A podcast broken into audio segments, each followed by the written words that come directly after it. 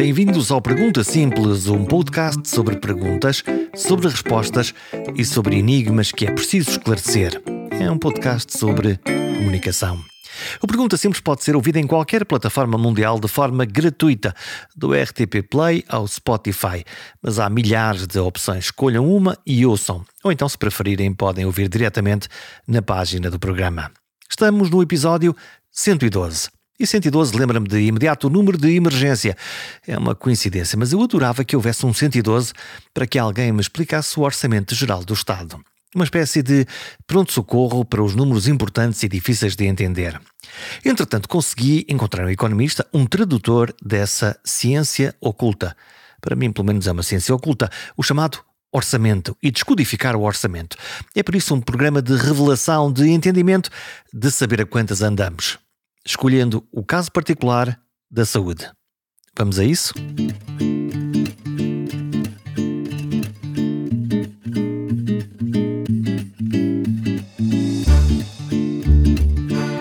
Estou entre a matemática das coisas e a frase é a economia, estúpido.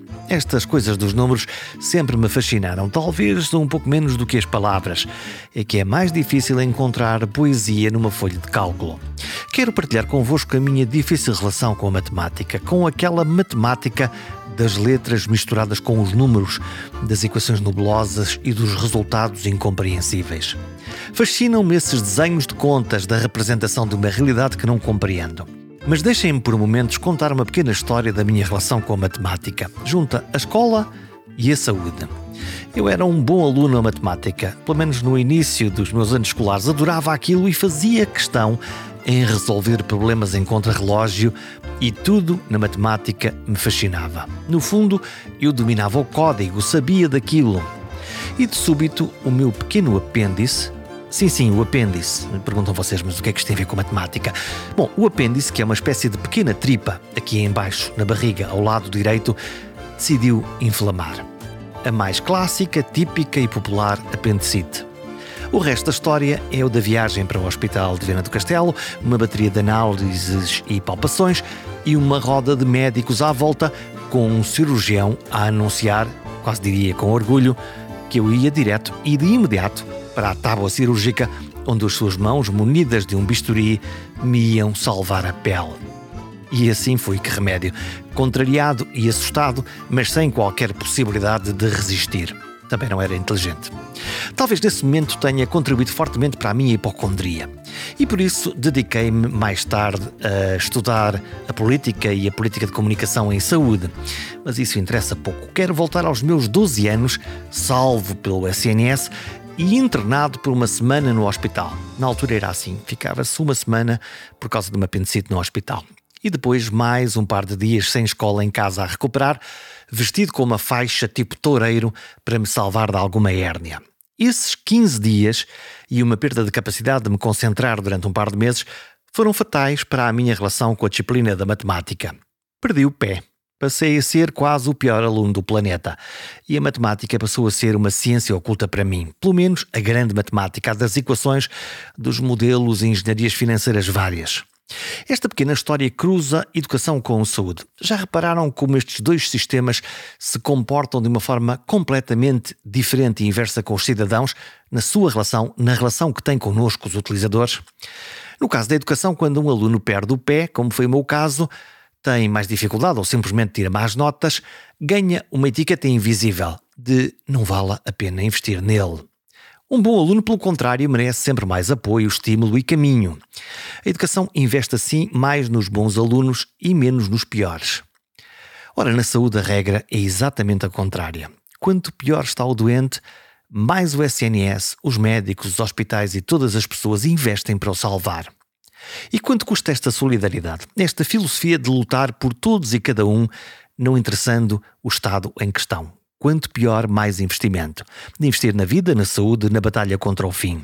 Uma balança emocional e técnica de medicina e cuidados especializados, mas também de custos e benefícios para o cidadão e para a sociedade. É sobre isto este programa. Com Eduardo Costa, cumpro a minha missão de tentar descodificar o orçamento da saúde quanto gastamos, em que gastamos e para que é que gastamos. Só há uma certeza absoluta: quem paga a conta somos nós. Eduardo Costa é economista, professor da nova SBE e um especialista em economia da saúde.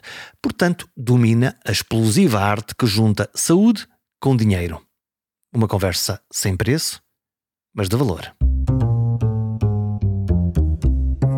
É, é, explosivo, de facto. é uma combinação que, que, muitas vezes até custa a compreender à primeira, mas, mas de facto não há, não há economia sem saúde e não há saúde sem economia. Então, mas, mas a saúde não tem preço, não é? Aí é que aí é que nos enganamos, porque a saúde tem claramente um preço. Quando nós decidimos todos os anos gastar não sei quantos mil milhões uh, em saúde, estamos implicitamente a colocar um preço, um preço na saúde. E não deixa de ser uma discussão difícil e é uma discussão que não se tem muitas vezes no espaço público, mas quando nós uh, definimos orçamentos para a saúde, quando nós definimos quanto é que cada hospital vai receber, quando nós definimos se estamos dispostos a gastar o nosso dinheiro a comprar um determinado medicamento ou a ir a uma determinada consulta, estamos implicitamente a colocar um preço na nossa saúde. E porquê é que é difícil, porquê é que é difícil difícil discutir esta questão do preço da saúde? Tem a ver com, com o preço da vida? Sim, sim, porque basicamente se nós estivermos uh, a, a, dizer que a saúde tem, tem um preço, então implicitamente estamos a dizer que a vida humana também tem, também tem um preço. E do ponto de vista puramente estatístico ou económico, de facto nós sabemos que todos nós acabamos por ter, em média, um, certo, um certo preço, um certo valor a partir do qual, um, ou até ao qual faz sentido o sistema de saúde, digamos assim, tratar, tratar de nós. E portanto essa é uma discussão que muitas vezes passa-nos um bocadinho ao lado, até por todas as questões depois mais, mais filosóficas que estão diretamente associadas. Porque isso poderia querer dizer que eh, se um alguém vale, se a sua saúde durante a sua vida vale um milhão de euros, se custar um milhão e meio, então não investimos, desinvestimos, vamos embora. De forma muito crua, eu diria que, que sim, é, é algo desse género. Tu é? achas que, que isso coloca, acontece? Que se coloca em causa. Na prática, acho que não. Na prática, acho que não. Acho que a, eh, a, distância entre a decisão de quanto é que nós vamos gastar enquanto sociedade em saúde está muito longe daquilo que é, qual é o valor que eu, decisor político, atribuo à vida humana de cada pessoa uh, em si. Portanto, é um conceito teórico, digamos assim, que tem uma aplicação prática, mas, mas, mas não acho que uh, quando uma pessoa entra no sistema de saúde, por exemplo, que existe alguém a olhar para aquela pessoa exatamente e saber quanto é que eu vou gastar e chega um momento em que dispara um alerta e já não vale a pena. Ah, eu lembro-me do ministro que, que, que, mandou entregar as, as contas do hospital público. Quando alguém ia a um hospital público, uh, saía de lá com uma fatura detalhada. Mas a coisa não correu muito bem, não é? Sim, eu diria que a, ideia até pode, até pode funcionar na perspectiva de dizermos que queremos que as pessoas sejam informadas de quanto é que efetivamente foi consumido, não é quanto é que foi gasto num determinado episódio de internamento e, pronto, muitas vezes quando nós vamos ao, ao, ao SNS, por exemplo, a maior parte das vezes não, não pagamos e, portanto, coloca-se a questão de até que ponto é que aquilo custou realmente dinheiro, não é? E, portanto, a ideia de, ver, de, de termos uma fatura detalhada pode permitir dar um bocadinho essa visibilidade. Agora, essa fatura detalhada não vinha para depois determinarmos até que ponto é que esta pessoa devia ter sido uh, salva ou não, não é? E, e, e sabe-se o que é que aconteceu às pessoas que foram, que foram, que foram que receberam essas faturas? Hum, houve uma, uma análise feita que, com, com resultados estranhos, eh, na medida em que o objetivo de, de, colocar, de colocar estes valores na fatura era basicamente para tentar moderar um bocadinho o consumo. Ou seja, se as pessoas tiverem noção dos custos que o sistema de saúde tem, então se calhar vão pensar duas vezes antes de recorrer ao sistema de saúde. Ai meu Deus, os meus impostos que estão aqui a ser gastos, olha tanto exatamente, dinheiro. Exatamente. Todavia, Todavia, não foi isso que se verificou. verificou-se exatamente o contrário, que na sequência do, uh, da divulgação desses, desses custos detalhados, uh, ao invés de termos uma redução da procura por cuidados de saúde, a procura por cuidados de saúde aumentou, que é um fenómeno um bocadinho estranho que não se consegue explicar assim. Já que estou a pagar tantos impostos, agora pumba, vou recuperar o meu dinheiro e gasto, gasto tudo aqui em cuidados de saúde. É uma hipótese. Eu acho que não há aqui nenhuma conclusão uh, que esteja, a, que se tenha chegado, mas sim, é a ideia do, do rodízio brasileiro, não é? Portanto, eu pago um, um valor fixo e portanto vou consumir tudo aquilo a que tenho direito, uh, pode, pode ser uma das, uma das hipóteses que expliquem este o, fenómeno. O que é uma bizarria. Eu gosto de uma lei muito uh, curiosa, deve ser uma das leis básicas dos economistas, que é a lei da oferta e da procura. Sim. E portanto, não é? Quanto mais oferta, mais o preço baixa, se houver mais procura, o preço sobe. É, é isto, não é? Quer sim, dizer, sim, sim.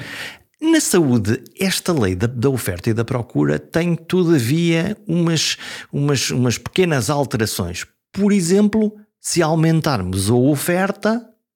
De facto, eh, a questão da lei da procura e da oferta na saúde é especial. E é por isso que nós temos a economia da saúde, não é? Portanto, se o mercado da saúde fosse igual ao mercado das laranjas, não precisávamos ter, ter a economia da saúde. O que é que acontece nas laranjas? Vamos lá às laranjas, que assim não, não, despachamos laranjas, Portanto, a procura e a oferta reagem uh, e, e, e, o preço vai reagindo, vai reagindo da mesma forma. Mas, mas na saúde há uma interação um bocadinho diferente, porque normalmente a pessoa responsável pela oferta não interage diretamente com a pessoa responsável pela procura. Ou seja, normalmente temos aqui uma terceira entidade que é responsável por financiar os cuidados de saúde, seja o Estado através do SNS, uma seguradora através de um seguro de saúde, etc. E, portanto, muitas vezes temos fenómenos uh, até eh, estranhos e contraintuitivos, por exemplo, de quando a oferta aumenta, a procura aumenta a seguir também, que, é aquilo que, que muitas vezes um, se pode verificar no sistema de saúde. Também. Podemos ir à, à procura de um, de um, efeito prático? Se, por exemplo, se, se numa determinada uh, cidade ou capital distrito uh, trabalharem lá um, dois uh, médicos dentistas que, para, para sair do SNS e se passarem a, a, a trabalhar quatro significa que aquela população vai procurar mais e consumir mais cuidados de saúde de, de, saúde oral? É possível que isso aconteça, em particular se o efeito preço não existir, ou seja... Se não pagar a conta. Exatamente. No, naquilo que, que acontece, por exemplo, no Serviço Nacional de Saúde, tirando as taxas moderadoras, que, que ocupam uma expressão ínfima daquilo que, é, daquilo que é o financiamento do sistema, nós temos de facto uma situação em que o, o utente não paga diretamente, indiretamente acabamos todos por, por pagar, claro, mas diretamente não paga pela prestação de cuidados de saúde que é feita. E por isso, na ausência de um preço, na ausência da tal taxa que modera uh, a procura, a, a, procura tende a aumentar sempre que a oferta estiver disponível. Não é? Hum, então, tu, um economista consegue explicar-me o fenómeno dos blocos de parto? Se, se, se eu olhar para os últimos uh, eh, 10 anos, aquilo que eu sei, tá, o INE diz e eu acredito, é que cada vez temos menos filhos. Também hum, olhamos para, para a zona de Lisboa, por exemplo, e nasceram vários hospitais com blocos de partos novos que não estavam lá. Todavia, agora temos um problema porque parece que não conseguem estar todos abertos, parece que não há médicos suficientes, parece que as mamães não conseguem uh, ter as condições que devem, e eu me ponho isto na bimbi e digo assim: mas isto não faz sentido. Se há menos bebés, se há mais sítios, o que é que está de estranho nesta coisa? É uma boa pergunta. Vamos à calculadora. O que é que diz a tua calculadora? O que é que, o, o, o que, é que desafia a lógica disto? Eu diria que a grande pergunta que temos que responder aqui é até que ponto é que esses blocos de parques estão a funcionar eh, com as pessoas que deviam. Eu acho que esse é o, o grande desafio, ou seja, hum, nós temos efetivamente menos bebés a nascerem, Portanto, isso é inegável, é um facto.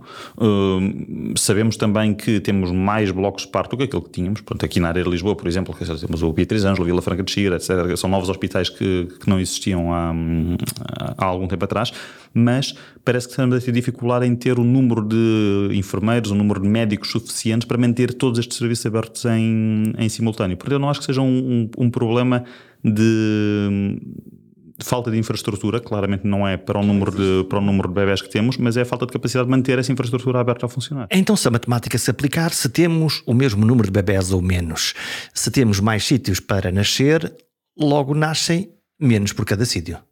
Nascem menos por cada sítio, em média. Sim, podemos ter, claro, um hospital em particular numa determinada região em que se verificou o contrário, mas sim, é expectável que aqui nos hospitais do centro de Lisboa, por exemplo, que as maternidades sejam hoje a fazer menos partos do que aquilo que faziam há uns anos atrás. A economia e a decisão política podia então dizer, não tem problema nenhum, vamos concentrar e fazer em menos infraestruturas mais partos. E aqui é que a economia torce o rabo, porque aqui entra a decisão política e a decisão política depois já não tem tanto a ver com números, não é? Já tem a ver com. Uh, uh, isto é, economia, muito bem, muito bem, mas espera lá que se tocares aqui noutros valores até mais emocionais. Não, mas a economia não toma decisões, não é?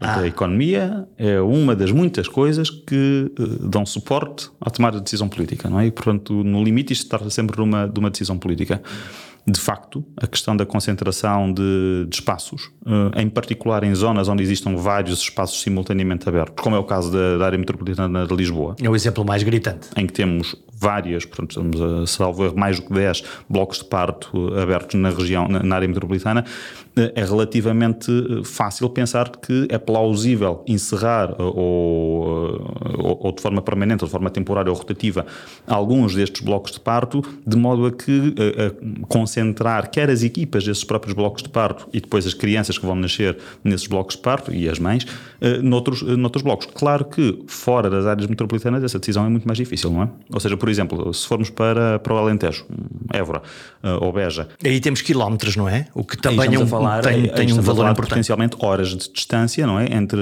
entre hospitais e, portanto, eu imagino que a taxa de natalidade em, em Beja também tenha estado a cair, mas acho que não é pelo facto da taxa de natalidade em Beja ter estado a cair que nós nos podemos uh, dar ao luxo de encerrar a maternidade de, do Hospital de Beja, porque mesmo que esteja a fazer menos partos do que aquilo que, que poderia fazer, a alternativa não, não existe. E, portanto, portanto, o risco e a solidariedade e a necessidade de oferecer um determinado uh, cuidado. Olhando com os olhos e com as lentes do economista, significa que se nós temos demasiada capacidade instalada para a necessidade real, lá está a lei da procura e oferta, chama-se isto o quê? Desperdício? Se calhar, mas, mas eu não diria necessariamente desperdício, porque eh, no, na questão da saúde há uma, há uma variável adicional que é. É um mercado caracterizado por muita incerteza. Nós não sabemos quantos bebés vão nascer, onde é que eles vão nascer e quando.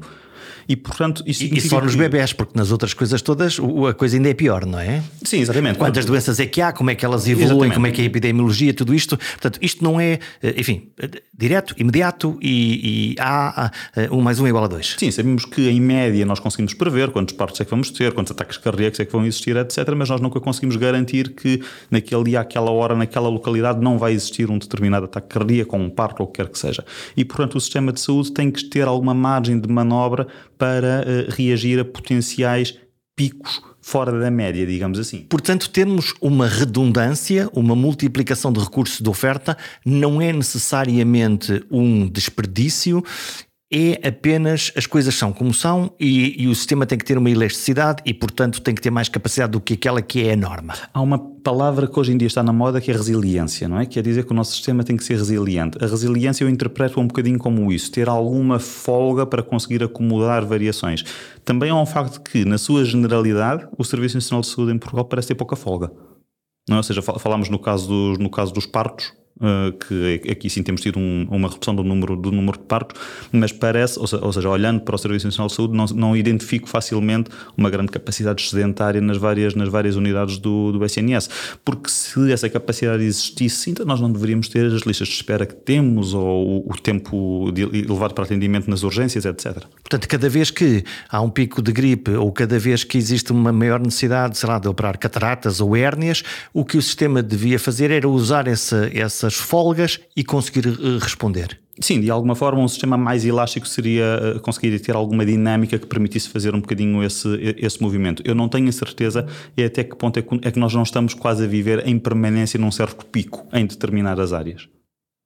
Isso significa o quê? Que temos, de, tem, temos Capacidade de Se calhar, da mesma abaixo. forma como podemos estar sobredimensionados em determinadas áreas, podemos estar subdimensionados noutras áreas. Por exemplo, o, o exemplo das urgências, não é? Que nos últimos típico. meses tem estado, tem estado na berra. Claramente, eh, a, a, capacidade instalada que nós temos nos serviços de urgência não tem sido, não tem sido suficiente para fazer face àquela que é a procura um, ehm, por, por serviços de urgência. Depois podemos discutir se essa procura deveria existir efetivamente por serviços de urgência ou não. Se eles deviam estar lá ou deviam ter ido ao centro de saúde mas os, os hum, cidadãos, eu tenho os cidadãos como pessoas intrinsecamente inteligentes, que normalmente, mais para a esquerda, mais para a direita, e em particular num fenómeno de grupo, tendem a tomar boas decisões. Isto é, eu, eu, eu, pensar que alguém vai a uma urgência e que essa pessoa leva uma etiqueta de falsa urgência, portanto, seu malandro, o que é que estás aqui a fazer? Parece-me que é, que é ligeiro. Se calhar aqueles cidadãos estão a fazer a coisa certa, porque era a porta que tinham aberta, era a necessidade que conseguiram cumprir, não sabiam como é que isto podia funcionar, não sei. Diz-me tu. Não, eu, eu, eu, concordo. Eu acho que nós muitas vezes, e, e, precisamente nos últimos meses, temos tido muita discussão de que temos uma grande procura por serviços de urgências de pessoas que não deviam lá estar. E aqui implicitamente estamos basicamente a, a, colocar a culpa, o ónus dessa responsabilidade nas pessoas que acordaram naquele dia e decidiram ir entupir a urgência do hospital X ou Y. É um bocadinho paternalista esta ideia, não é? É um bocadinho paternalista na medida em que a pessoa sente que tem um problema de saúde, a pessoa procura uma resposta para o seu problema de saúde e quer, obviamente, aquela que considerar a melhor resposta. E eu acho que quando uma pessoa opta por ir para um serviço de urgências e ficar 5, 6, 7, 8 horas à espera, não é propriamente porque esta pessoa queria ir para ficar, para ficar aquele, tempo todo, aquele tempo todo à espera. Ou seja, não é pelo seu conforto, não é? é? É, porque acha, é porque acredita mesmo que ali uh, a, a, possibilidade de ser mais bem visto ou acolhido é, é, real. Ou porque não encontra uma alternativa fora daquele tipo, daquele tipo de, de resposta. Uma discussão que nós temos muito uh, hoje em dia é até que ponto é que os cuidados de saúde primários, portanto, os centros de saúde não deveriam ser capazes de conseguir evitar muitas destas, muitos destes episódios de urgência. E nós tivemos agora, na altura do inverno, uh, portanto, foi eh, estendido o horário de abertura de alguns, uh, salvo duas centenas de centros de saúde no, no país, precisamente para tentar dar esta resposta adicional. Agora, o que é que acontece? As pessoas precisam de, primeiro, saber que, que, que essa resposta existe e se essa resposta só existe durante algumas semanas ou durante alguns uh, horários específicos não e não é uma coisa permanente. Não se habituam, não é? É uma questão de hábito que, que, acaba por não acontecer, mas para além disso é preciso que as pessoas sintam confiança de que essa resposta é capaz de, pronto, vou-me repetir, mas que essa resposta seja capaz de responder ao problema real que as pessoas têm. Porque se a pessoa sentir que vai ao centro de saúde, que está aberto até mais tarde, e que sai do centro de saúde e que precisa fazer umas análises, um raio-x, o que quer que seja, e que tem que ir parar ao hospital para fazer essas análises e esse raio-x, vai então diretamente, para, diretamente para o hospital. Pronto, portanto, muitas dessa da, da, questão das falsas urgências, digamos assim, elas uh, só são falsas depois da, da, triagem ser feita, não é? A pessoa quando está em casa e se sente mal, não sabe à partida se é uma pulseira verde ou se é uma pulseira azul ou se é uma pulseira amarela. Porque soubesse era um profissional de saúde e não é, não é? Hum, e nós, não, pode haver mecanismos para tentar, enfim, eh, modelar ou ajudar ou acolher essa enfim, liberdade de circulação de, das pessoas dentro do sistema para as ajudar a ir para um lado ou para o outro com, algum mecanismo económico. As taxas moderadoras claramente falharam, não é? Isto não. A mim, quer dizer, sempre me, sempre me interrogo porque é que alguém que vai a primeira vez num ano a um centro de saúde com uma gripe pagava uma taxa moderadora. Vai moderar o quê? A sua, o seu primeiro, Sim, o seu primeiro consumo no, no, sentido, quer dizer, era um bocadinho estranho, não é? Sim, e, e mais estranho eram as taxas moderadoras que penso que já não existem eh, de atos prescritos por, por médicos, não é? Ou seja, se um médico diz que eu tenho que fazer um determinado exame e depois eu tenho que ir pagar uma taxa moderadora por esse exame. Ou uma cirurgia, ou um internamento. Sim, exatamente. Aliás, chegou a existir a sim, experiência de, sim, senhor doutor, por, por, favor, por favor, opera-me. Não, não, eu não quero operar. Não, opera-me. Então tem uma taxa moderadora. Quer dizer, isto não... Mas isso é uma confusão que nós fazemos, eu acho, entre o conceito de taxa moderadora, cujo objetivo não é financiar o sistema de saúde, o objetivo é apenas moderar, dar um incentivo às pessoas para pensarem duas vezes sobre se querem ou não recorrer ao sistema de saúde, daquilo que são copagamentos, não é? Que é o que aquilo era, não é? Que na prática era a tentativa de utilizar aquilo para financiar um sistema de saúde, porque não ia moderar coisa nenhuma, não é? Não era por eu ter que pagar ou não ter que pagar os 50 euros que eu uh, ia ser internado ou não ia ser internado, porque se eu tenho que ser internado, se o médico diz que eu tenho que ser internado, eu vou ter que ser internado de, qualquer, de qualquer forma. Só se for doido é que eu digo, não, senhor, vou-me embora, não é? Sim, de facto, de facto. E eu acho que uh, em, em Portugal a questão das taxas moderadoras uh, teve um, um, peso desproporcional. Um, a importância dada à discussão sobre as taxas moderadoras teve um peso desproporcional uh, face à, à, relevância real que as taxas moderadoras têm. Porque estamos a falar de, primeiro, uma grande fatia da população, 40, 60% da população que está isenta do pagamento das taxas moderadoras. E, em segundo lugar, o, o, valor das taxas moderadoras para aquela parte da população que não está isenta não é um valor uh, muito elevado ou elevado ao ponto de efetivamente moderar o consumo. Porque, Sim. de facto, aquilo que se verifica é que eh, a utilização das taxas moderadoras não conseguiu funcionar como incentivo para fazer com que as pessoas utilizassem determinados recursos ao invés de outros recursos. Olha, vamos falar de dinheiro. Há uma, eu, eu sempre me, anualmente, eh, agora já não, mas anualmente eh, fazia a cobertura do, da apresentação do Orçamento de Estado na, na saúde. E aquilo era, era, era, uma, era muito uma espécie de ciência oculta. E, e, era uma ciência oculta porque o, o, o, orçamento de Estado está escrito e feito de uma determinada maneira. Depois havia eh, umas tabelas à, à parte, os anexos é que davam umas respostas, mas o, o orçamento ele próprio, aquilo está feito para os cidadãos não perceberem o que, é, o que é que lá está. A gente não encontra lá saúde, hospitais X, não, aquilo tem, tem ali uma, uma. Tem uma ciência por detrás daquilo. Uma, é? Mas é oculta, não é? É Porque, uma, ciência, é uma ciência oculta. O que é que lá está escrito? Quer dizer, explica-me aquelas rubricas, o que, o que é que é? Quanto, quanto é que a gente gasta? Quanto é que, quanto é que, o, que, que nós, que o sistema público põe no, põe no sistema de saúde? À volta de 15 mil milhões de euros por ano. É dinheiro. Sim, mas estamos a esquecer, ou, ou, ou seja, o, o, e, e, essa é uma, uma questão relevante porque muitas vezes nós discutimos quanto é que nós gastamos em saúde e falamos do orçamento do SNS, mas aquilo que nós gastamos em saúde vai muito para além daquilo que é o orçamento do SNS. Isto, e, tanto, este, o SNS é dinheiro dos impostos que nós pagamos Exatamente. e dá 15 mil milhões. 15 mil milhões. Mas isto no PIB, quanto é que isto, quanto é que isto vale da nossa riqueza mais para a esquerda, mais para a direita? Para aí à volta de 6, 7%. 6, 7%. Estamos na média da Europa ou ainda estamos uh, vamos ficar atrasados? Novamente, eu acho que temos que dar um passo atrás, que é quanto é que nós gastamos em saúde no total. Ok. Aí então, nós gastamos 25. Muito bem. 25%? 20, uh, 25 mil milhões, que corresponde a okay. 10% do PIB. Portanto, nós temos uma fatia que, é, que vem dos impostos para o SNS, que vale 15 mil milhões de euros. Exatamente. E depois há 10 mil milhões de euros extra, e portanto este somatório disto tudo é o que nós, portugueses, gastamos em saúde. Sim, e é normalmente esse valor que nós vamos comparar com outros países. Ok, e esse, isso em porcentagem do, do PIB? Casa dos 10%. 10%, muito bem. Então, esses 10 mil milhões extra, 15 mais 10, uhum. onde é que são estes 10 mil milhões? De onde é que eles vêm? Assim, os 25 mil milhões vêm todos do mesmo sítio, não é? Que é, do, que é dos nossos bolsos. Pronto. Uh, agora, os 15 mil, milho, então, mil, então, mil a, milhões vêm diretamente através de impostos. Aquela coisa da saúde ser gratuita? A, a saúde é gratuita, mas uh, gratuita na, a, ideia, a ideia de definirmos o, o, sistema de saúde como tendencialmente gratuito é tendencialmente gratuito no ponto de contacto, não é? Quando, quando o cidadão contacta com o sistema de saúde, não tem que tendencialmente ter que pagar. Isso é uma falácia, portanto. Eu, eu, diria que nós temos que substituir então a frase de sistema de saúde tendencialmente gratuito por sistema de saúde antecipadamente pago. Antecipadamente pago, sim, mas isso é a mesma coisa em relação à escola pública, em relação às, às estradas nacionais nas quais não pagamos portagens, etc. Portanto, é? somos nós que pagamos a conta, não é? E sim, no limite de tudo aquilo que temos em Portugal, uh, somos, acabamos por ser nós a pagar a conta. então vá, portanto, 15 mil vem eh, do, do, do IRS, nos nosso, dos nossos impostos, IRS, e enfim, uhum, é, do, é, do, é do, 15 do, do mil é o orçamento do SNS que é financiado através dos nossos impostos, e depois temos mais 10 mil milhões. Desses 10 mil milhões temos uh, três grandes uh, grupos. Temos um grupo que representa os subsistemas de saúde. Estou a pensar aqui nas pessoas que têm, por exemplo, o ARSE, um subsistema público, mas também nas pessoas que têm subsistemas privados, por exemplo, o SAMS. Uhum. Depois temos um segundo grupo que são os Portanto, São uma espécie de, de, organizações mutualistas em que se recolhe dinheiro dos seus próprios associados. Exatamente. No caso dos funcionários públicos, descontam no salário, 3,5%, uhum. que é dinheiro.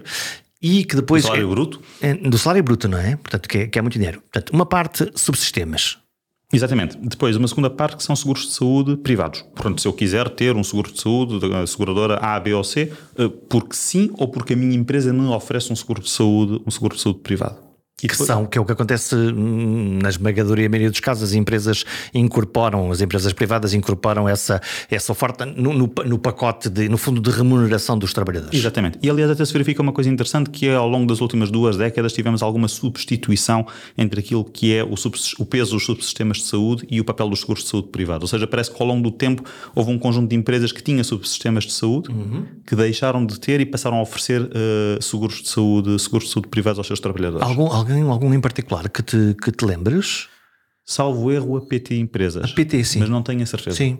Mas uh, pronto, eh, penso que é um dos exemplos, que, é uma tendência que nós temos das empresas fazerem, digamos assim, algum outsourcing de, de, serviços, não é? Portanto, em vez de ter o seu próprio sistema de saúde, simplesmente contratualizam um sistema, um, um, seguro de saúde para, para os seus trabalhadores. Hum.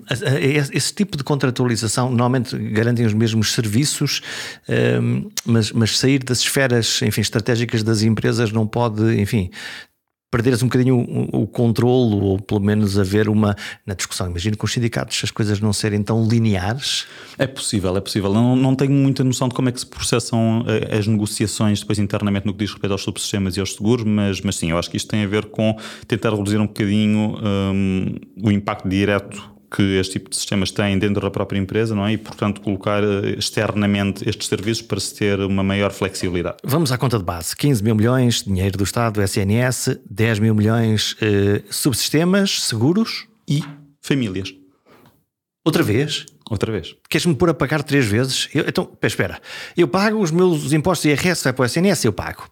Eu, se tiver ADSE, é pago. Eu, se tiver um seguro, pago. E o que tu me estás a dizer, pela quarta vez, é: mas há umas coisinhas que, se tu precisares, pagas outra vez, que ninguém paga por ti. Eu lamento ser portador de más notícias, mas não são só umas coisinhas. Então. Ou seja, a despesa paga diretamente pelas famílias, isto pronto, estamos a falar de despesa que as famílias pagam no momento em que o cuidado de saúde é prestado. Ou seja, eu vou ao hospital, tenho que pagar, por exemplo, um copagamento, no caso se tiver um seguro de saúde privado e for a um hospital privado, ou uma taxa moderadora, ou numa farmácia tenho que pagar a parte do medicamento que não é comparticipada. O conjunto destas despesas, que são pagas diretamente pelas famílias no momento em que acedem aos cuidados de saúde, representam quase 30% daquilo que é despesa em saúde em Portugal. Uou! Portanto, é muito dinheiro. Mas isso é um valor muito elevado que nós quase não. não... Bom, enfim, quem, quem, quem precisa muito, se calhar sente muito, mas 30% da despesa Sim, exatamente. Então, e, e, aqui estamos no pódio dos piores países da Europa. A comparar com quem? Quem é que, quem é que são os nossos vizinhos? Tens, Portanto, uh... à nossa frente temos. São os mais ricos ou os mais pobres? Temos a Letónia e. Pronto, nós estamos, salvo erro, em sexto lugar na Europa. E pronto, temos. Exato, Lituânia, Letónia, Grécia, Malta e Bulgária. Um grupo de países com os quais não sei se temos Portanto, os países mais pobres, não estou a dizer que Portugal é pobre, mas os países mais pobres, eh, os seus cidadãos estão a pagar mais do seu bolso, portanto, menos cobertos eh, pelos vários sistemas de saúde que podem ter. Exatamente. Ou seja, esta parte da despesa que nós pagamos diretamente, que as famílias pagam diretamente, representa precisamente a parte de desproteção financeira, digamos assim. Ou seja, claro que há parte desta despesa que é consequência da proteção financeira. O que é que eu quero dizer com isto? Se eu tiver um seguro de saúde, e for a um determinado hospital, eu estou eh, eh, segurado, não é? Mas terei que fazer um copagamento. Portanto, esse copagamento, que é uma despesa direta que eu faço, é consequência do seguro que eu tenho. Mas tenho uma grande parte desta despesa que não está relacionada sequer, sequer com isso. E, portanto, aquilo que estamos a dizer é que cerca de 30% da despesa que nós fazemos em saúde é exigida diretamente às famílias. Isto coloca um problema grande, que é um problema de. Isto incide uh, cegamente uh, face às capacidades financeiras que as famílias têm. Portanto, é entre as famílias mais ricas ou as famílias mais pobres, existe aqui uma desproteção financeira que é substancial e que pode colocar em causa aquilo que é o acesso atempado aos cuidados de saúde. Em português corrente, alguém que seja mais pobre e mais doente está a pagar muito mais ou a ter que fazer um esforço muito superior para manter, eh, cuidar, gerir a sua saúde. Exatamente. E o problema é que isto, digamos que é um efeito bola de neve, não é? Porque as pessoas, por exemplo, tomemos o exemplo das pessoas mais velhas em Portugal, que são tipicamente as pessoas que consomem mais eh, cuidados de saúde e que, portanto, terão também que comprar, por exemplo, mais medicamentos, onde vão ter que fazer mais despesas estas do seu próprio bolso o que é que acontece? Estas pessoas são também, simultaneamente, as pessoas que são tendencialmente mais pobres, tendencialmente menos educadas e tendencialmente mais doentes. E, portanto, há aqui um ciclo que, eh, que é potencialmente vicioso e, e preocupante de, de alguma forma. Então, mas o sistema não devia funcionar ao contrário, que era proteger mais exatamente essas pessoas que têm mais eh, dificuldades ou estão em situação de maior carência ou de maior doença? Não, sem dúvida. Eu diria que uh, o SNS pronto, é tendencialmente gratuito naquilo que uh, são pronto, o acesso aos cuidados hospitalares do SNS ou aos centros de saúde do SNS SNS, mas uh, esquecemos muitas vezes de tudo aquilo que também gastamos em saúde e que, e que temos que pagar diretamente. E, portanto, aí acho que ainda há um caminho a fazer na proteção destas, destas pessoas. E conseguimos uh, alguma magia qualquer para nos fazer aproximar dos países mais ricos e, e para os cidadãos a pagar um bocadinho menos progressivamente desse tal dinheiro que sai da carteira do, do de cada cidadão? Sim, para nós podemos pensar em medidas concretas que possam tentar reduzir um bocadinho este peso. Como é que está a tendência? A tendência infelizmente não está positiva. Ou seja, ao longo dos últimos anos um, eh, temos estado a divergir e a divergir no sentido, no sentido negativo do termo da média europeia no que diz respeito a estes pagamentos uh, diretos das famílias. Ou seja, pagar mais? Temos estado a pagar mais, exatamente. Portanto, os pagamentos diretos têm estado a subir, vão subindo devagarinho, mas vão subindo ao longo dos últimos anos e, e em sentido contrário, a média da União Europeia tem estado a cair ligeiramente ao longo dos, ao longo dos últimos anos. Há aqui algum efeito da troika? Eu não Ou creio não? que exista um efeito de troika, eu acho que isso é um efeito acumulado da forma como o nosso sistema de saúde eh, tem estado desenhado e do facto que muitas vezes focamos muito na questão da prestação direta de cuidados de saúde de, de, hospitais e centros de saúde e ignoramos um bocadinho aquilo que se passa fora dos hospitais e fora dos centros de saúde. Mas não podemos ignorar, de facto, que uma população que tem um, uma carga de doença relativamente elevada, como é o caso da população portuguesa, e que consome muitos medicamentos precisamente por causa disso, eh, que acaba por ter um, um conjunto de despesas eh, muito elevadas que têm que, que têm que ser tidas em consideração. E pronto, quando nós olhamos para este bolo, por para estes 30% de despesas que são pagas diretamente pelas próprias famílias, estamos a falar de dois grandes grupos de despesa. Portanto, a parte dos medicamentos que não é comparticipada, E pronto, aqui se quisermos fazer alguma coisa, isto implica rever as comparticipações, sendo que podemos rever as comparticipações, por exemplo, tendo em consideração os escalões de rendimento das pessoas, não é? Ou seja, não precisamos de aumentar a comparticipação para toda a gente. Já aconteceu? Já aconteceram algumas tentativas, sim, e eu creio que neste momento existe também para o, o, as pessoas que beneficiam do complemento solidário para idosos, não tenho a certeza. E portanto aí estamos a proteger estas pessoas que estão com mais dificuldades e com mais necessidades. Exatamente. Partindo do pressuposto que a pessoa não vai comprar eh, os remédios para a família inteira, não é? Depois temos esse pequeno problema sim, do ajustamento sim, sim. Da, da, da, nossa relação enquanto cidadãos com, enfim, com a coisa pública e com, e com o subsídio, não é? Sim, se o medicamento for, for grátis, se calhar eu vou eu vou ter menos cuidado com, com a quantidade de medicamentos. E há mais que... desperdício. Exatamente. Hum. Mas, mas, pronto, entre o grátis ou, ou, ou o pagamento uh, muito elevado, existem aqui eh, graus de, graus de liberdade uh, intermédios. E há um outro uh, bloco, portanto, para além da questão da despesa com medicamentos, a outra parte que explica também este, este grande peso da despesa direta das famílias está relacionado com os cuidados de ambulatório, portanto, consultas, exames, análises. E aqui dá a ideia de portanto, que também há um peso muito grande das famílias que querem aceder ao setor privado, que é onde, este pagamento acontece, um, e que e isso acaba por contribuir substancialmente para, para aquilo que são as suas despesas uh, em saúde. Mas Sendo que as famílias uh, uh, e as empresas de alguma maneira estão a recorrer mais a, a, seguros de saúde, estamos, não sei qual é a porcentagem, se há uma porcentagem de, população coberta pelos, pelos, pelos, seguros. Sim, nós temos uma, uma estimativa para nós sabermos o número de apólices uhum. e o que é isso que quer dizer? Pronto, é, o, é o número de seguros subscritos. Isto, uma apólice uma pessoa ou não? Esse é o problema. Ou seja, Pode ser uma apólice para uma família. Eh, não, não, não. não. O, o, problema é exatamente o contrário, que eu posso ter uma pessoa com mais de uma apólice. Eu, eu, eu posso fazer um seguro de saúde com a Médias e posso fazer um seguro de saúde com a Advance Care e de repente tenho uh, um duplo seguro, não é? Portanto, há duas apólices que só estão a cobrir uma pessoa. Mas se... Mais o SNS, portanto, aqui temos uma multiplicação de coberturas. Exatamente, exatamente. Mas se assumirmos que uma apólice equivale a uma pessoa, o que em média não deve ser muito diferente disso. Podemos fazer uma pausa. Então isto significa que nós podemos ter o maravilhoso e absurdo mundo de alguém que é cidadão português e, portanto, tem SNS, casado com uma funcionária pública e, portanto, tem a ADSE, os filhos têm, ao mesmo tempo tem um seguro de saúde e ter uma tripla cobertura da mesma coisa? Sim, é possível. É perfeitamente possível. Pronto, é, é possível um funcionário público que tenha ADSE uh, ter um seguro de saúde privado porque decidiu subscrever ou porque a, a empresa da, da, da, esposa pode cobrir uh, o, o, cônjuge e, para além disso, tem a cobertura do, do SNS. Agora, estes seguros não servem todos exatamente para a mesma coisa, não é? Ah? Então, ou seja, o... O que, é, o que, é, que paga o seguro? Se, se nós temos, qual era a porcentagem de, de, de, de, cobertura? Estavas a, estavas a fazer umas contas. Dos seguros. Sim. Estamos à volta dos 30%. 30%. De seguros privados. Excelente. Depois acresce a isto a questão de, dos subsistemas. Muito bem. Então, esses 30% de pessoas que têm seguro, ou 30% do, do, enfim, do, do mercado tem 30%, quanto é que os seguros depois cobram, comparticipam, pagam aqui da nossa, dos nossos 25 mil milhões que, que estamos todos a gastar? 4%. 4%? Exatamente. 30% de 30% clientes de cobertos, só 4%. Exatamente. Significa que nós, os que temos seguros, estamos todos muito saudáveis e, portanto, não precisamos. Uh, ou o tipo de coberturas que nos oferecem, os seguros podiam ou não podiam cobrir essa parte do, do dinheiro que não sai da carteira, do out of pocket? Sim, de facto, de facto podiam. Eu acho que isto significa uh, um bocadinho das duas coisas. Ou seja, primeiro, provavelmente estes 30% das pessoas que estão cobertas por seguros de saúde são mais saudáveis do que aqueles que não estão cobertos por seguros de saúde. Estou a pensar em particular nas pessoas com mais de 65 anos. As pessoas com mais de 65 anos tipicamente não têm seguros de saúde privados. E as pessoas com mais de 65 anos são tipicamente aquelas que consomem cuidados de saúde mais caros. E, portanto, não é surpreendente que as pessoas cobertas por seguros de saúde não representem a maior parte da despesa em saúde. Portanto, esse é um efeito. E o segundo efeito é exatamente esse, que é se calhar os seguros de saúde privados não estão a conseguir cobrir aquilo que é a despesa, um, aquilo que é a desproteção financeira que as famílias têm. Que dava um grande jeito, não é? Dava-nos a todos um grande jeito que houvesse essa, essa portanto, no, no, fundo a cobertura que estão a assegurar é uma cobertura das mesmas coisas que o SNS pode oferecer, mas mais rápido ou com uma qualidade diferente?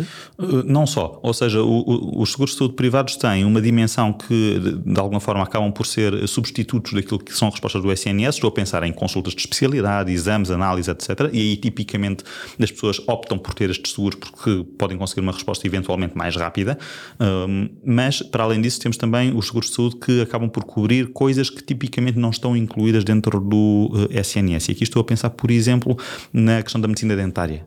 Uh, pronto, o SNS tem começa a ter hoje em dia mais com os cheques cientistas, etc., mas tem uma baixa cobertura de, um, portanto, tem uma, uma, baixa capacidade de serviços de medicina dentária e, portanto, aqui temos seguros de saúde privados que, acabam, que acabam por entrar. Mas, mas aí faz sentido, não é?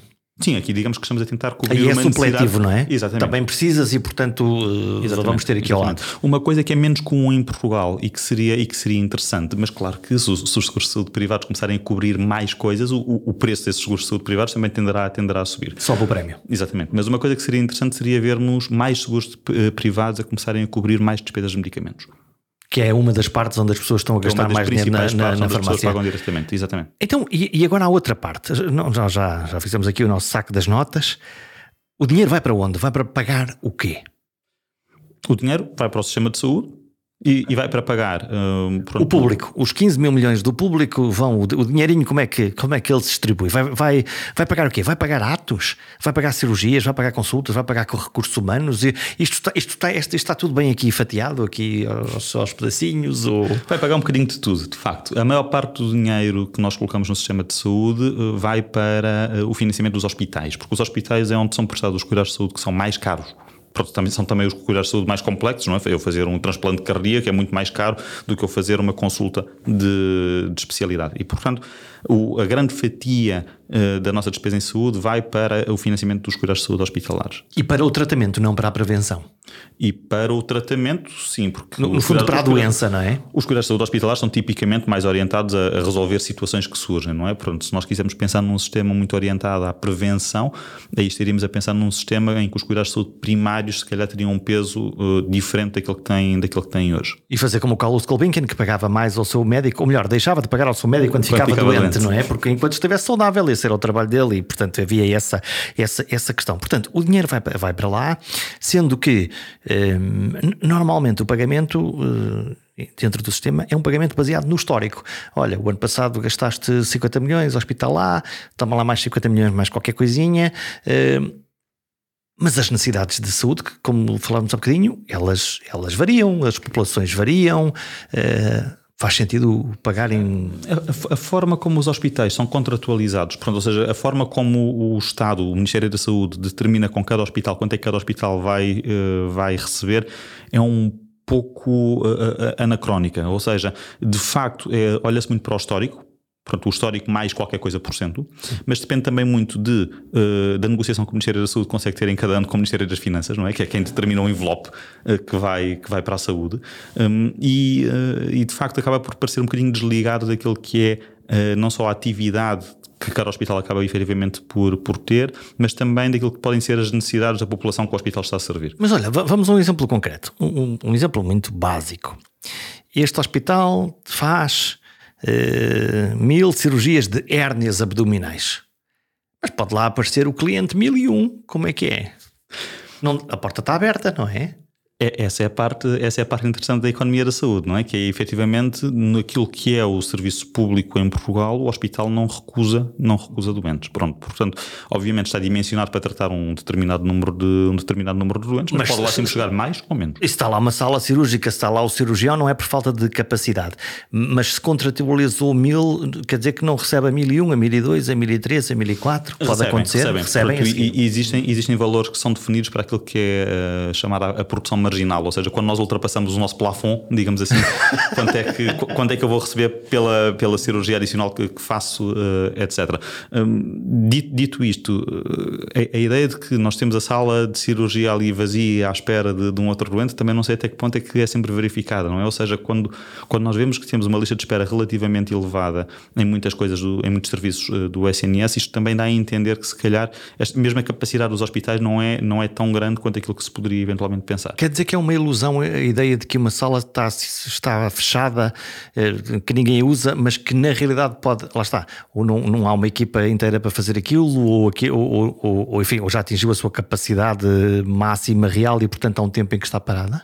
Eh, sim, eu diria que a questão das equipas parece-me fundamental, ou seja, eu acho que muitas vezes nós não Falta conseguimos... um anestesista, pumba, já, já, já, está, já temos um O, o caso um das cirurgias é muito, é muito paradigmático, não é? Porque é diferente de uma consulta externa onde eu tenho um médico ou um enfermeiro enfermeiro e, portanto, não preciso de mais ninguém para ter aquele serviço a funcionar. No caso de uma cirurgia, é uma equipa e, portanto, nessa equipa de repente falta-me um determinado profissional, uh, aquilo descamba tudo como se fossem peças de, de dominó, não é?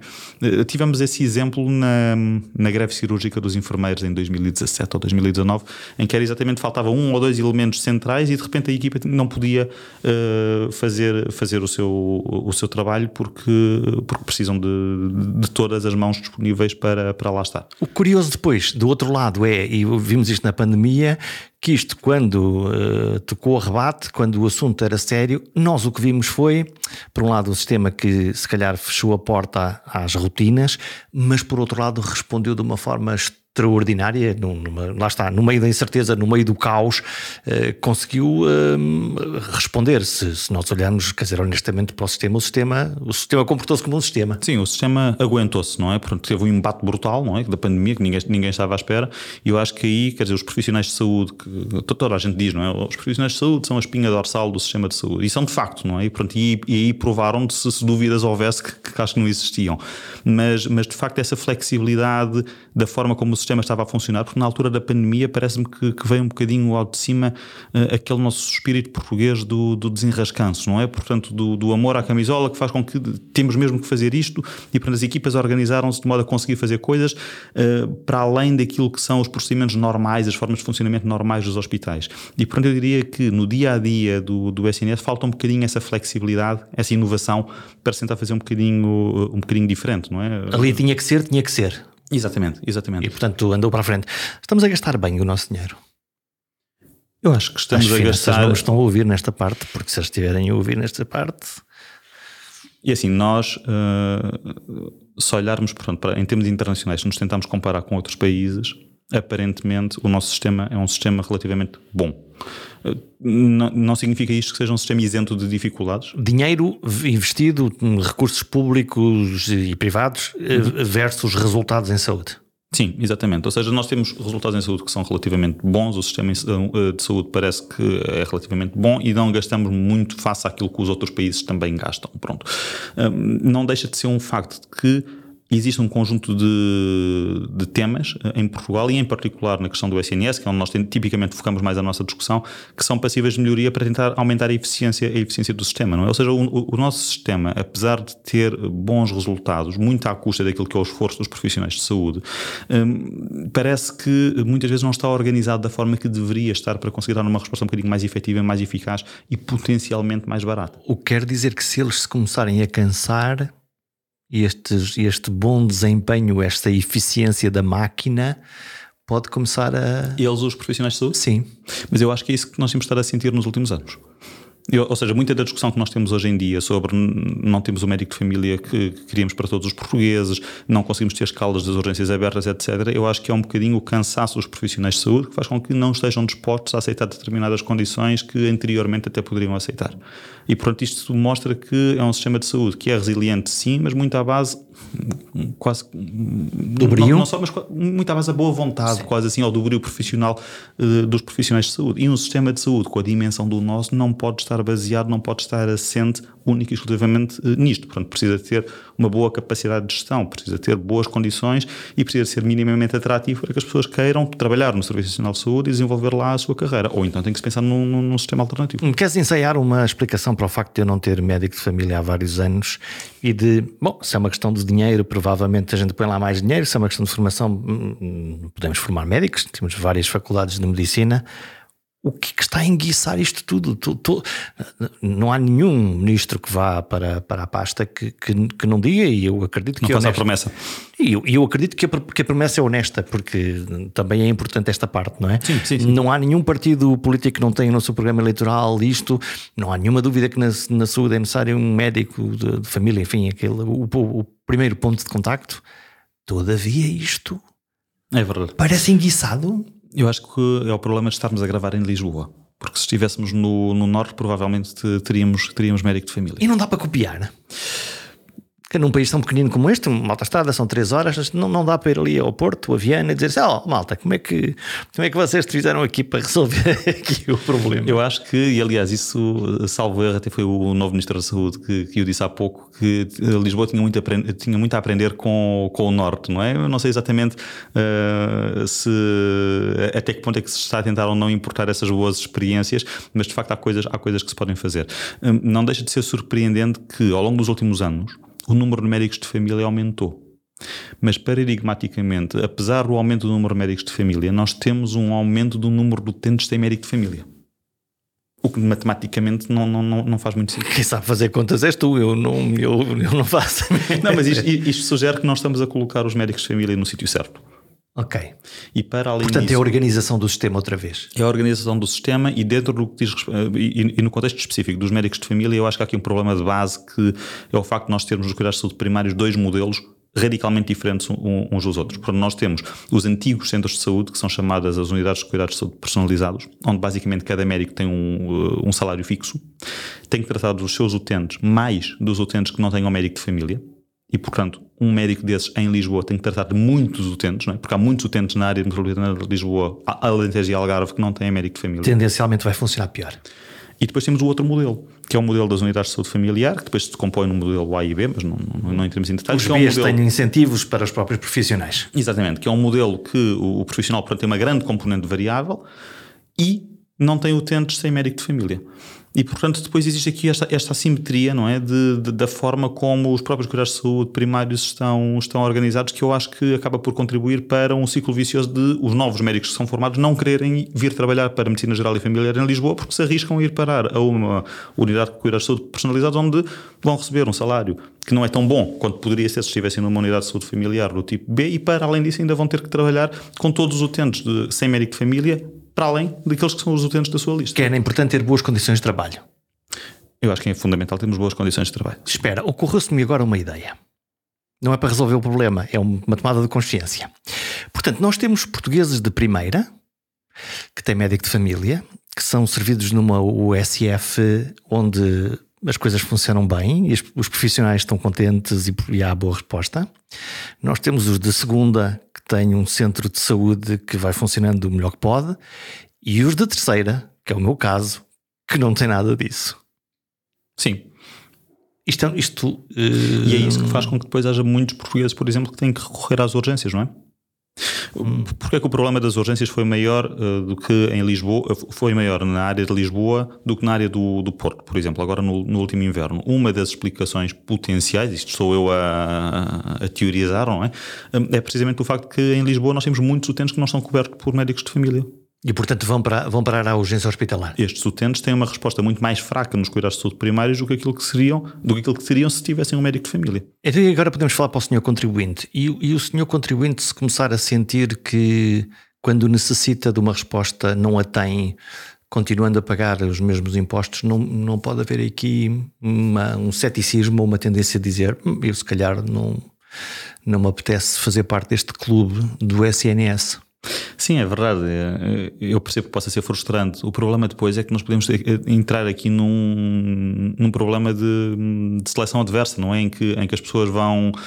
Uh, imaginemos um cenário não é, em que cada um poderia escolher se queria ou não queria contribuir para o sistema de saúde.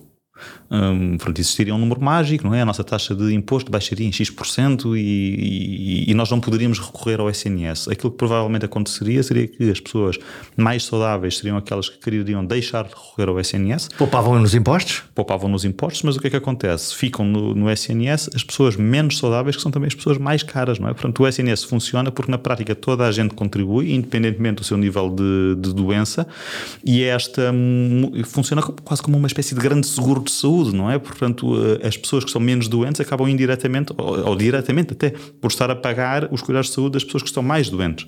E é por isso que o sistema funciona, não é? Se nós de repente permitirmos a todas as pessoas que não recorrem ao Serviço Nacional de Saúde saírem do Serviço Nacional de Saúde. Há uma destruição. O custo por pessoa do Serviço Nacional de Saúde vai aumentar brutalmente, não é? Hum. É sustentável isto? Essa pergunta vale, vale muitos, muitos mil milhões de, de euros. Eu, diria que há algumas tendências que são preocupantes nos sistemas de saúde, não apenas no, no, no SNS, nem no sistema de saúde português, exatamente, internacionalmente. Uh, portanto, nós temos, obviamente, uh, se nós andarmos na rua e fizermos um inquérito às pessoas e perguntarmos assim, qual é que é o, o principal desafio dos sistemas de saúde, eu aposto uh, que a principal resposta vai ser a questão do envelhecimento.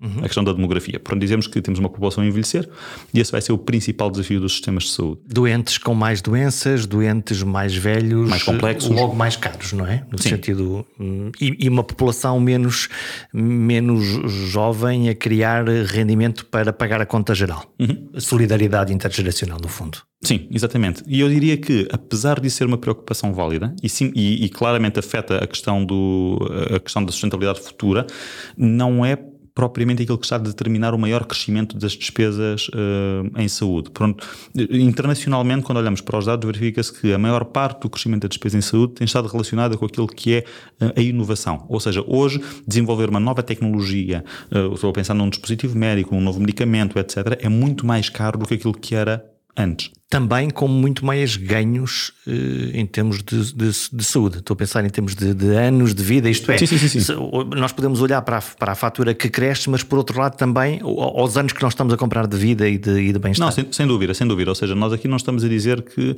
estou a pagar mais pela mesma coisa. não, estou não, a pagar mais todo. por melhor. Estou a pagar mais por melhor, sim. Portanto, em termos sociais, esse princípio é, é, é bom e em termos económicos os economistas ficam preocupados. Portanto, será porque sustentável enquanto... Porque temos que continuar a pagar por isso, não é? Portanto, é uma questão de vontade. É uma questão de vontade e é uma questão de escolha uh, e, e, e, escolha quase, quase política, não é? Portanto, se definir claramente até quando, até que ponto é que nós queremos continuar a financiar e qual é o modelo que nós queremos. Portanto, é expectável que as despesas em saúde, em Portugal, mas não só, continuem a subir ao longo dos próximos anos. E, portanto, é muito importante que seja claro qual é que é o caminho para financiarmos esse aumento de despesas. Porque se não formos claros sobre como é que vamos financiar o aumento de despesas, o que é que pode acontecer? eventualmente pode acontecer aquilo que tem acontecido eh, em alguns uh, dos últimos anos em Portugal, que é o aumento da parte da despesa em saúde financiada pelas próprias pessoas. Que nós não notamos. Que nós não notamos, vamos mas, mas que vai é? acontecendo. Exatamente. Muito e, bem. Eu acho que esse é um grande, um grande desafio. Eduardo Costa, muito obrigado. Boas contas vai lá convencer as finanças de que isto vale a pena. Não, nada, nada disso. que vale a pena porque, porque te, te, um, um, SNS tem um, enfim, um, um valor uh, intrínseco e estrutural dentro de uma dinâmica de sociedade que é, que é em si mesmo uma coisa extraordinária. Sim, eu, eu, eu acho que em Portugal, pronto, diz-se muito, não é? Que é uma das grandes conquistas do, ou a maior conquista desde, desde o 25 de Abril, e eu acho que da esquerda à direita, para nós depois podemos discutir se queremos mais privado ou menos privado, mas acho que da esquerda à direita existe um relativo consenso sobre a necessidade de termos um, um SNS em Portugal. Estão fechadas as contas e espero que com algum sucesso para que todos possamos compreender melhor o nosso investimento coletivo na área da saúde. Os enigmas nunca são bons conselheiros para tomarmos as melhores decisões. Claro que a economia das coisas é importante, mas no caso da saúde há fatores emocionais, sociais e políticos que têm uma influência capital. E isso descansa-me. Os valores humanos e socialmente relevantes são demasiado importantes para caberem num livro de contas. Mas saber as contas de forma clara e inteligível devia ser uma obrigação dos cidadãos, dos doentes, dos contribuintes e principalmente do Estado. Agora vão lá espreitar o Orçamento Geral do Estado e digam-me que só eu é que fui mau aluno na matemática. Até para a semana.